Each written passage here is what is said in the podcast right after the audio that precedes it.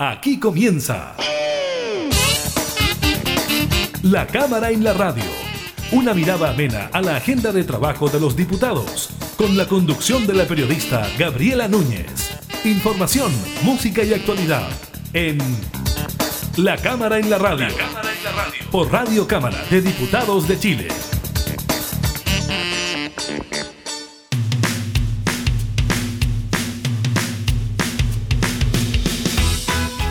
¿Cómo están? Bienvenidas y bienvenidos a un nuevo programa de la Cámara en la Radio. Estamos junto a ustedes para entregar información legislativa y temas de actualidad. En esta oportunidad le estaremos comentando sobre el balance del MinSal en cuanto a los casos de COVID-19. También estaremos conversando con el diputado Esteban Velázquez sobre cifras que dan cuenta de un aumento en la desnutrición infantil y además sobre la tramitación de un proyecto de su autoría que crea un royalty a la gran minería. El desempleo también será parte de la agenda y la solicitud de Pfizer de pedir a la Agencia Europea autorización para vacunar a adolescentes. Iniciamos la cámara en la radio.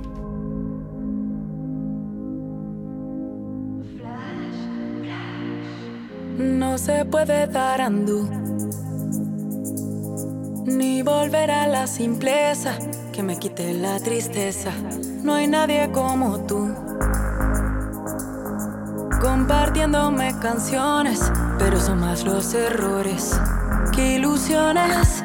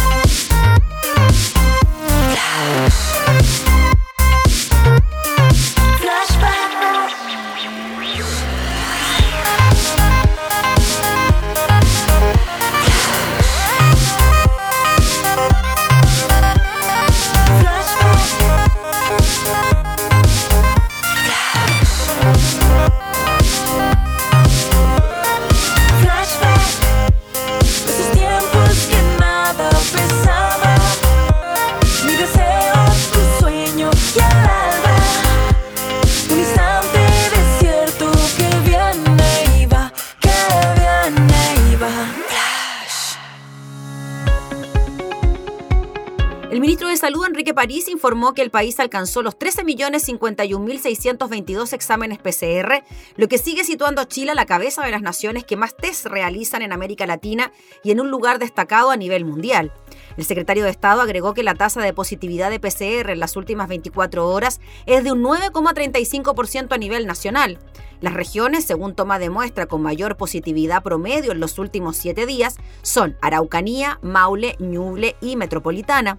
En el reporte de este viernes 30 de abril se consignan 7.199 casos nuevos de COVID-19, de los cuales un 28% se origina por búsqueda activa de casos y un 29% de los notificados son asintomáticos. En cuanto a la región metropolitana, presenta un 24% por búsqueda activa de casos y un 26% de los casos notificados son asintomáticos. El ministro París señaló además que 13 regiones disminuyen sus casos en los últimos 7 días y 10 en los últimos 14 días. En tanto, la región de Magallanes registra el índice de incidencia más alto a nivel país por 100.000 habitantes, mientras que las regiones con mayor aumento de nuevos casos confirmados en los últimos siete días son Magallanes, Aysén, Los Ríos y Coquimbo. La autoridad sanitaria insistió en el llamado a mantener las medidas de autocuidado que son las más efectivas por ahora para evitar nuevos contagios, como usar mascarilla, lavado de manos frecuente con agua y jabón, mantener distanciamiento físico, evitar aglomeraciones y ventilar los espacios.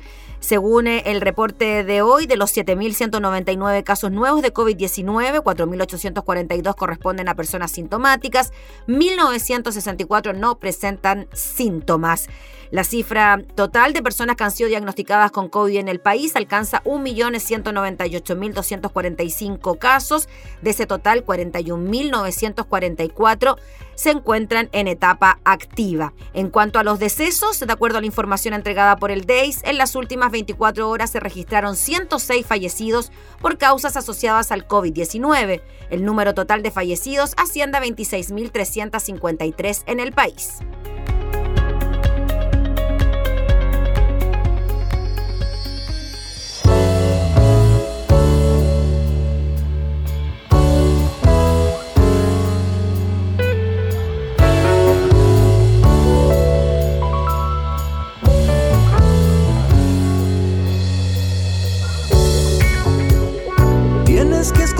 Esta vez ambos corazones. Ya me cansé de ser por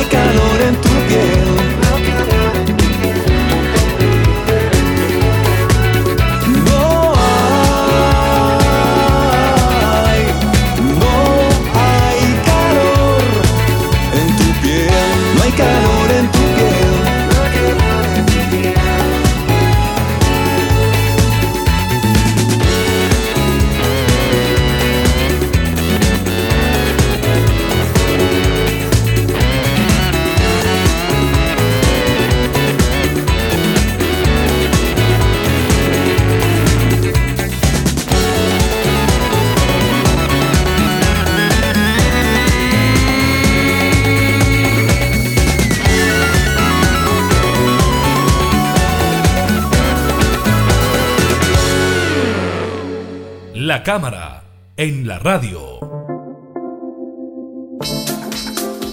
La pandemia por el COVID-19 ha mm, derivado en una serie de crisis sociales, económicas, incluso políticas, por supuesto sanitarias, tiene que ver con el mismo contagio de la enfermedad. Pero hay otra crisis sanitaria que tiene que ver con la alimentación de las chilenas y chilenos. Sabemos que los porcentajes de obesidad han ido aumentando, pero también nos debe preocupar el porcentaje de desnutrición que estaría presente en nuestros niños, niñas, jóvenes, adolescentes. Vamos a hablar de este tema con el diputado Esteban Velázquez del distrito número 3 de la región de Antofagasta. ¿Cómo está, diputado? Muchas gracias por recibirnos. Hola, ¿cómo está, Gabriela? No, gracias a ustedes.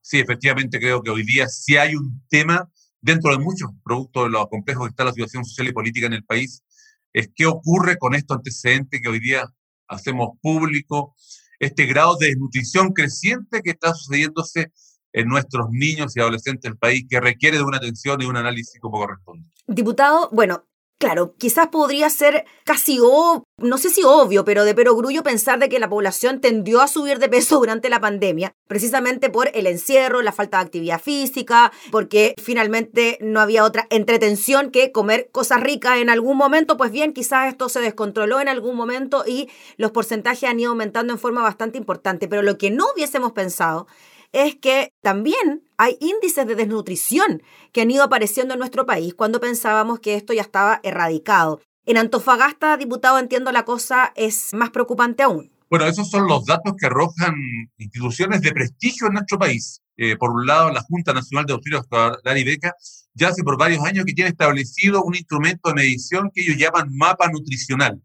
Y en este mapa nutricional, que anualmente lo publican, manifiestan que además de la obesidad que viene preocupando a Chile hace varios años, y yo diría que han habido algunas acciones, algunos programas de gobierno, incluso a nivel de Ministerio de Educación y Salud también se han coordinado una mesa de trabajo. Eso en cierta medida no es que esté abordado completamente, pero hay alguna acción. Pero nos encontramos hoy día que además, producto de este 2020, año pandémico, también crecen en algunos grados de nutrición, particularmente en las mediciones de niños de pre-kinder kinder, quinto año básico y primer año educación media. Entonces estamos hablando de preescolares, escolares y adolescentes.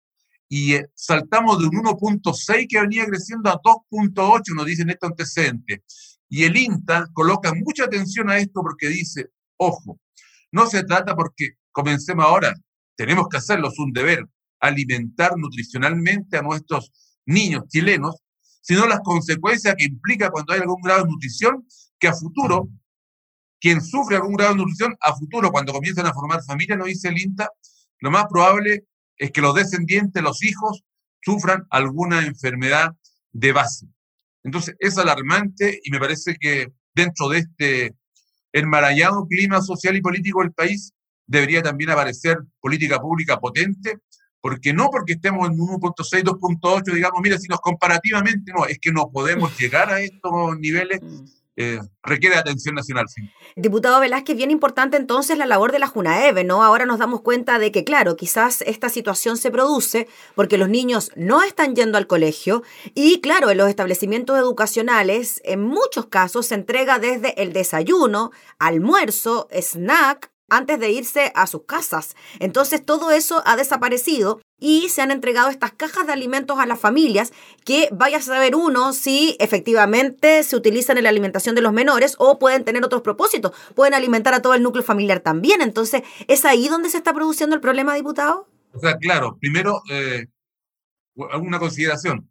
Esta situación de nutrición ya venía con algún grado de avance eh, hace algunos años, cuatro, cinco, seis. Si bien el estudio no lo precisa, no es que solo haya sido el 2020 pero el 2020 se agudiza en razón de lo que tú mismo mencionas, mm. Gabriela, es que claro, 10 meses, 10 meses en que el, alumno está confinado, no recibe esa alimentación nutricional de un modelo alimenticio en nuestro país que tiene un grado de prestigio, porque hay un sector preparado para esos efectos en la JUNAED para supervisar qué calidad de comida nutricionalmente hablando reciben nuestros estudiantes, claro.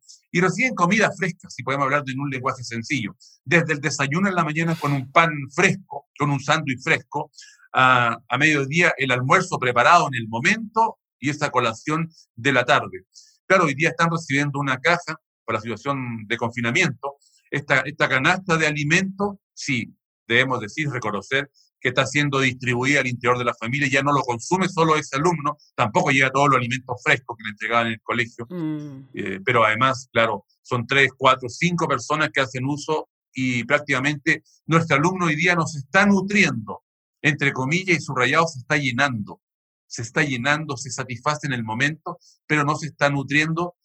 Y eso es tan alarmante como la crisis económica que estamos viendo porque está muy de la mano esta situación. Diputado Velázquez, Ayer, sin ir más lejos, se aprobó el informe de la Comisión Investigadora precisamente sobre el funcionamiento de la JUNAEP, también de la JUNJI, y dentro de lo que se estipula en las conclusiones finales es que finalmente la JUNAEP responde a un modelo económico donde hay licitaciones de por medio, donde las empresas son las encargadas de entregar la alimentación, no así el Estado, y es ahí entonces donde también se produce algún tipo de desequilibrio, porque claro, la empresa trata de aminorar los costos para tener más beneficios y eso se traduce en que la alimentación no es tan buena como quisiéramos y por eso dentro de las recomendaciones se propone, por ejemplo, incluir menú saludable. Por ahí va, por ahí va el camino. ¿Cómo lo ve usted? ¿De qué forma cree eh, que esto se puede ir solucionando con la JUNAEP de por medio? Claro, en un sistema de libre mercado este modelo ha tenido reconocimiento. Claro, el Estado entrega recursos a JUNAEP, JUNAEP licita, aparece la empresa interesada en entregar la alimentación escolar, contratan al personal profesional, también a las manipuladoras, las capacitan y el modelo en sí para varios millones de estudiantes funciona en un modelo de libre mercado. No obstante, hoy día está colapsado este modelo, está agotado, todos lo están guardando en el estante, aunque no se quiera decretar tanto la legitimidad de un gobierno presidencialista, de la constitución del 80, el modelo político y económico está eh, fuera de juego. Eso yo creo que se traduce en una cuestión como la que estamos hablando hoy. La empresa, para ganar dinero, para tener eh, utilidades, lo que hace, o reduce la alimentación del alumno, por lo tanto la calidad también se aminora, o eh, ahorra por la relación laboral que tiene con las manipuladoras, que también el trabajo de las manipuladoras, la verdad, es bastante inestable, antes mucho más, pero muy inestable. Entonces, no puede ser que la alimentación de los estudiantes hoy esté en manos de privados, el privado para otras áreas, ¿no? yo siempre lo digo, el privado para las comunicaciones, el privado para el que quiere tener el super celular, para el que quiere tener 10.000 canales en su casa, en su hogar, y un montón de otras cuestiones más. Pero respecto a la alimentación, tiene que estar en manos del Estado. No sé si la palabra sea estatizarlo, pero buscar una fórmula para que sea el Estado el que recupere esa responsabilidad de alimentar a nuestros niños, porque esto no es el casino del super, de la super, super minera o de la super, super empresa estos son razones distintas. Sí, de hecho, diputado, lo que proponía la comisión investigadora de la JUNAEB decía que las manipuladoras pasaran a ser funcionarias del Estado precisamente por el importantísimo rol que cumplen a la hora de preparar, manipular, entregar y ponerle cariño también, ¿no? Pues diputado, a esa comida que se van, que van a recibir también aquellos estudiantes, ¿no? Por ahí también va, me imagino yo, esta recomendación. Sí, sí, claro, claro, que la medida que todo trabajador sienta estabilidad en su trabajo, en su pega, sienta desde el empleador, sea privado, sea público, una cercanía, un afecto, un, respeto, una valoración a su trabajo, y probablemente que ese trabajador también va a estar estimulado si, los seres humanos actuamos con esos afectos y estas caricias que son necesarias. Eh, claro, como sientan un desapego y se siente como casi un trabajador desechable, la manipuladora probablemente en algunos casos no se cumple el objetivo de esa mm. nutrición tan necesaria en los alimentos. Hoy día es un momento crítico y yo creo que debe colocar, aparecer alguna política pública. Por lo pronto, desde la Federación Regionalista estamos ya elaborando eh, un proyecto de ley que esperamos sea eh, admisible y, llevado pronto a trámite de la Comisión tanto de Salud como de Educación, porque lo que lo peor que podemos hacer es solo decir, mira, esto es parte de la crisis económica, no es mucho lo que se puede. Hoy día sí, porque además creo que contamos con los recursos que podemos inyectarle a la FUNAE paliativamente mientras los próximos gobiernos, porque este tema ya para el próximo gobierno, si si estatizamos, recuperamos la alimentación escolar en manos del Estado. ¿Eso es lo que propondrían en este proyecto de ley, diputado? Quizá recuperar de alguna manera la forma en que se entregan los alimentos por parte de la JUNAEV a través del Estado? Sí, el proyecto aborda en una de sus aristas, de sus considerando, es justamente que el Estado tenga mayor control, eh, mayor participación en la entrega, en, el control del tipo de alimentación y mayor estabilidad también a, a las trabajadoras, que haya un desarrollo progresivo de cómo se incorpora hoy día el programa de alimentación escolar, conocido como PAE, Sí. más bien al control del Estado. Diputado Velázquez, le quiero preguntar de otro tema que tiene que ver con el royalty a la gran minería. Ha avanzado bastante este proyecto de su autoría en la Cámara de Diputadas y Diputados. Ya la próxima semana incluso está en tabla esta iniciativa. ¿Qué posibilidades ve usted con este proyecto cuando incluso han habido declaraciones de ministros de Estado manifestándose a favor de este proyecto? Mire, nos parece bien, nos parece bien porque hemos ido construyendo mayoría al interior del Parlamento. Nosotros presentamos este proyecto el- en, en septiembre del 2018 como Federación Regionalista. Yo diría que desde el norte intentamos levantar el proyecto de royalty minero para beneficio del país, pero particularmente para los territorios que se ven afectados por, por, zona minera. Ha ido pasando una serie de, de vallas, de, de- de muros. Por lo pronto, ya la comisión de los próximos días, la Comisión de Hacienda eh, vota las indicaciones y la próxima semana debería estar en, el- en tabla ya para su discusión en la Cámara, su discusión final y eventualmente ser despachado al Senado. Entonces lo observamos con, con mucho optimismo hoy porque ha, ha comenzado a tener valoración de otros sectores que ayer se negaban. Yo quiero agradecer a varios parlamentarios de las regiones mineras, tanto de Renovación Nacional como de la UDI, que han votado favorablemente. De hecho, en la, última discusión que tuvimos en la Comisión de Minería, fueron parlamentarios de derecha que colocaron interesantes indicaciones allá haciendo propio también este proyecto. Eso habla bien que estamos probablemente, Gabriela, cerca a la primera política pública, primera política pública estructural después del estallido social. No hay ninguna, incluso el impuesto a, los, a las mayores fortunas que pretendamos, pre- o, o al patrimonio, a los súper ricos, pretendemos también que tenga eh, buena, buena llegada. Es por única vez el impuesto el royalty sería permanente. Entonces, una política pública interesante. Bueno, no me quiero alargar, pero mira qué contradicción. Lo relaciono con el tema que me, que me planteabas antes, Gabriela. Una de las regiones que mayor desnutrición tiene es la región que represento, la región de Antofagasta, que debe ser el distrito minero más importante probablemente del país y quizás de Latinoamérica. La región de Antofagasta concentra las mayores empresas mineras públicas y privadas. Y tenemos escolar y estudiantes entre 4 y 14, 15, 16 años, adolescentes, en grado importante de nutrición. Entonces nos damos cuenta cómo el modelo a nivel nacional y a nivel territorial no sirve. Probablemente están las tremendas eh, utilidades de la empresa, los sueldos muy altos de los gerentes y cierto sector minero más directo, pero tenemos a los mil y miles de trabajadores que hacen el mismo trabajo, pero que son contratistas, que reciben bajos sueldos y que sus hijos hoy día, muchos de ellos, son los que viven este grado de nutrición como un tema para que nos Mm. invite probablemente a respaldar este tipo de iniciativa que mañana puede ser estos recursos invertidos en la edad social, por ejemplo, ¿por qué no en salud y alimentación escolar? Diputado, en cuanto al royalty minero, si no me equivoco, es de un 2%, ¿no? Un 3%, Un 3%, sobre las ventas de la extracción del mineral, sí. Sí, y este sería en forma permanente, sería una política pública permanente. Y me interesa saber qué pasa con las ciudades mineras. ¿Va a haber un porcentaje de ese impuesto que se quedaría precisamente allí para el impulso de estas ciudades? Mire, probablemente debe ser el mérito mayor del, del proyecto, justamente el que un porcentaje importante de lo que se recaude va a ir a, a las zonas donde la faena minera impacta negativamente. Muchas externalidades positivas de la minería y se destacan, por supuesto. Trabajo, hay movilidad, es cierto, hay un circulante permanente en las regiones mineras, pero las externalidades negativas lejos están, eh, yo iría hoy dando cuenta negativamente, Gabriela. Los daños medioambientales son en algunos casos irreversibles, hay una, unos verdaderos descalabros ecológicos en los diversos microsistemas. Es que a veces a la distancia vemos como que el desierto, yo siempre digo, lo soporta todo, lo aguanta todo, pareciera. Y ocurre que en el desierto hay una cantidad de, de micro, eh, microambientes, de quebradas, de valles, de napas subterráneas que valoramos mucho. Bueno, toda esa agua dulce que ahí, producto de, de las vertientes, llega a las mineras, eso la ocupan las mineras, pero también producen daño a, a, la ciudadanía. Sí, efectivamente, un porcentaje importante va a ir directamente a las comunas eh, mineras para que tengan nuevas vocaciones, para que mañana cuando se acabe este recurso no renovable como el cobre, el litio y otros, porque además se agregó en el proyecto otros materiales concesibles, cuando se acaben estos, estas esta ciudades ya hayan pensado o hayan estado trabajando hoy día fundando en lo que mañana le va a permitir desarrollarse y seguir eh, viviendo. Si no, nos va a pasar lo que en algún momento ocurrió con la oficina salitrera también en el norte. Diputado, finalmente, ¿qué le parece a usted cuando se da el argumento de que con este royalty a la gran minería podría terminarse la inversión en Chile, que podrían eh, buscar estas empresas otros horizontes a la hora de querer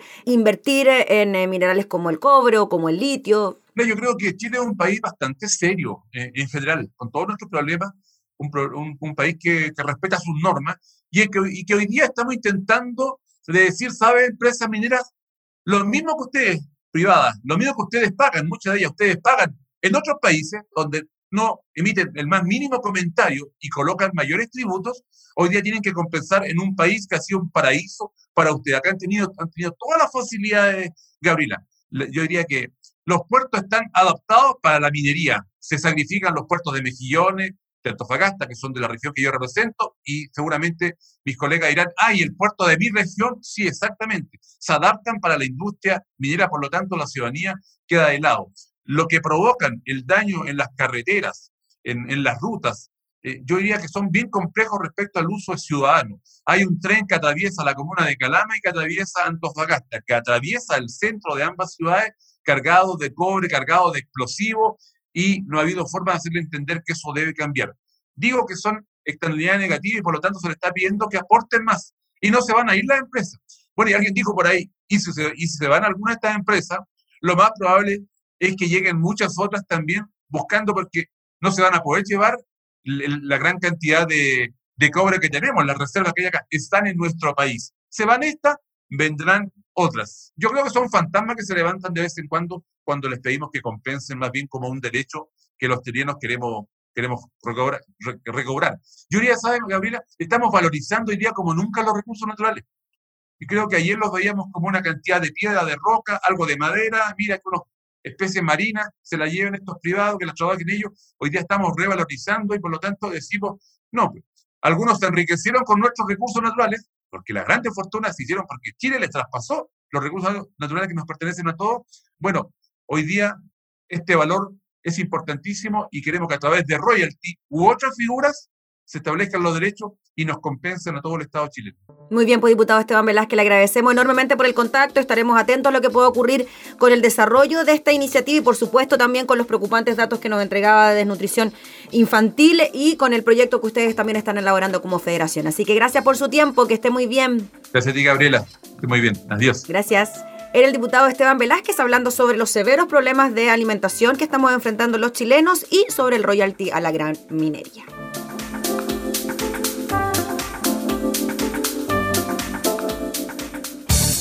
Información parlamentaria, entrevistas, música y actualidad. Todo esto y mucho más en La Cámara en la Radio. La Cámara en la Radio. Con la conducción de la periodista Gabriela Núñez.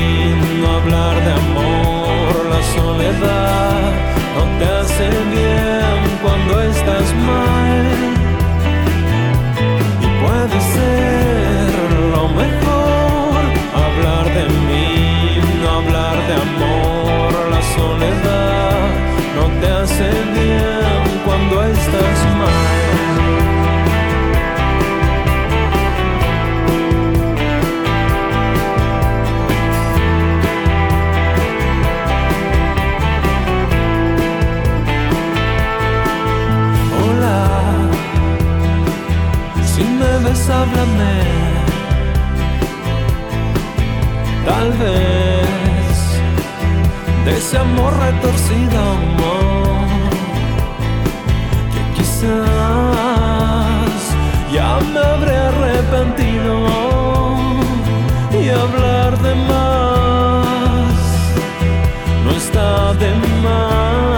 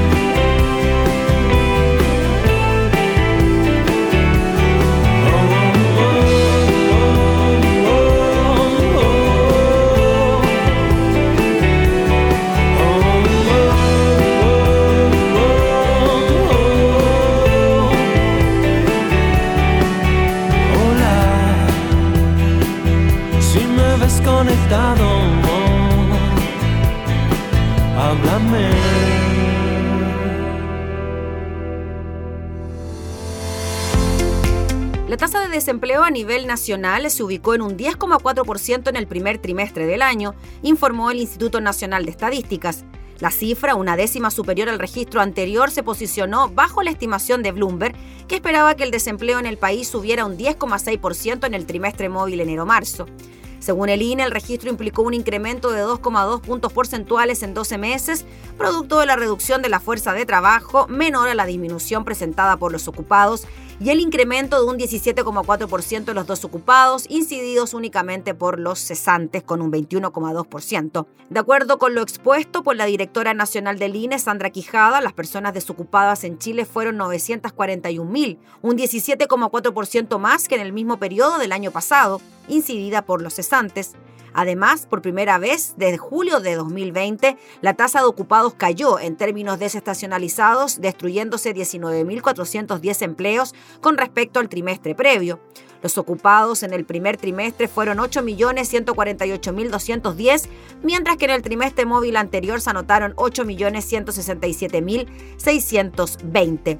La directora del INE explicó que efectivamente, mirándolo de forma desestacionalizada, es la primera caída de la ocupación desde el pic de la pandemia, pero acotó que para hacer un buen análisis y correcto para comparación de cifras, se debe hacer con ajuste estacional. En ese sentido, en 12 meses, la estimación total de ocupados decreció un 8,9%, lo que corresponde a 794.000 personas, incidida tanto por las mujeres como por los hombres. Si bien las cuarentenas pudieron haber incidido, según Quijada, no necesariamente tiene que ver con eso, y sostuvo que este trimestre móvil tiene en su estimación enero, febrero y marzo. Las cuarentenas se generan durante la última semana de marzo, por lo tanto, si hay un efecto, este es bastante menor y no lo podemos recoger de manera completa. Tenemos que esperar hasta el próximo trimestre móvil para ver esto, resaltando los resultados que tienen que ver con el aumento de los cesantes. Por tramo etario, todos los segmentos muestran caídas liderados por el entre 15 y 24 años y respecto a los ingresos, el 16% de las personas indicó que hubo una baja en los últimos 12 meses. La contracción de los ocupados fue influida por comercio, alojamiento y servicios de comidas y hogares como empleadores, en tanto por categoría ocupacional, los principales descensos se observaron en asalariados informales y asalariados formales. Por su parte, debido a la implementación de la Ley de Protección al Empleo, los ocupados ausentes, que representan el 13,2% del total de ocupados, decrecieron un 3% equivalente a 33.600 personas. Reiteramos el dato entonces, desempleo sube un 10,4% entre enero y marzo del 2021.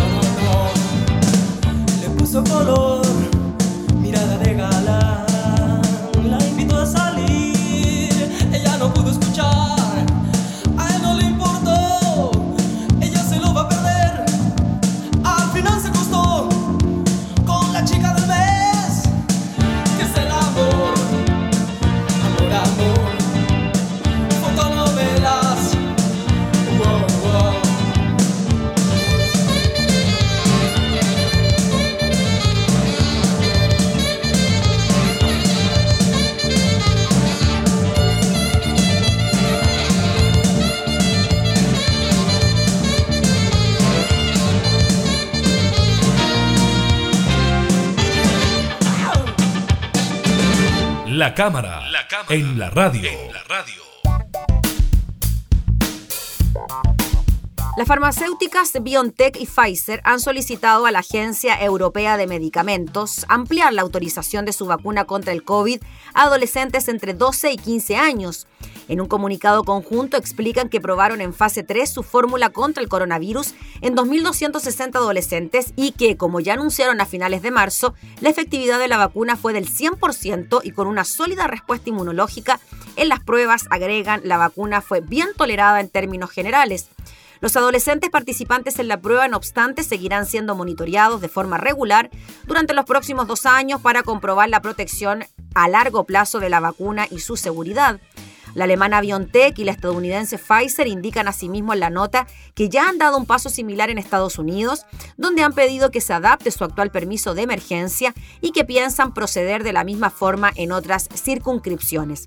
Las dos farmacéuticas fueron las primeras en anunciar el pasado noviembre que su vacuna contra el nuevo coronavirus, basado en las novedades técnicas de ácido ribonucleico mensajero, propiedad de BioNTech, era altamente efectiva. La fórmula fue autorizada semanas después en Estados Unidos y Reino Unido, posteriormente a la Unión Europea, donde empezó a administrarse a finales del año pasado. Poco después también empezó a autorizarse la vacuna de la estadounidense Moderna, que se basa en unos principios similares. Algo más tarde comenzaron a comercializarse otras vacunas contra el COVID, estas de tipo vectorial, como las de AstraZeneca, Johnson Johnson y Janssen, la rusa Sputnik 5 y algunas de las fórmulas aprobadas en China son también similares.